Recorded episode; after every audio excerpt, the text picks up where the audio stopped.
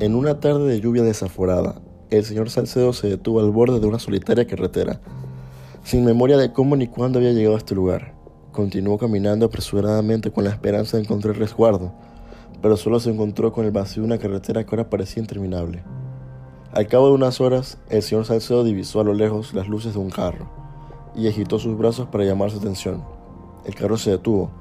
Sin embargo, cuando el señor Salcedo se acercó a la ventana, la mujer que conducía dejó escapar un grito aterrador y aceleró el carro. Lo mismo sucedió con otros tres autos que detuvo en el camino. Algo muy extraño está pasando, se dijo el señor Salcedo. En aquel momento recordó que llevaba consigo un teléfono celular y esculcó los bolsillos de su abrigo mojado. Llamó un taxi, pero con solo mirarlo el conductor, al igual que los demás, se alejó rápidamente. El señor Salcedo no podía entender lo que estaba pasando. Entonces llamó a su casa.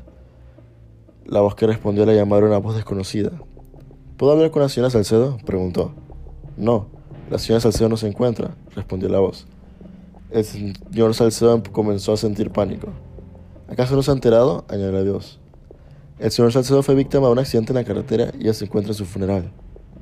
El señor Salcedo cortó la llamada sin decir una palabra y acercó el celular a su rostro como si fuera a tomarse una foto. Lo que vio en la pantalla fue espeluznante.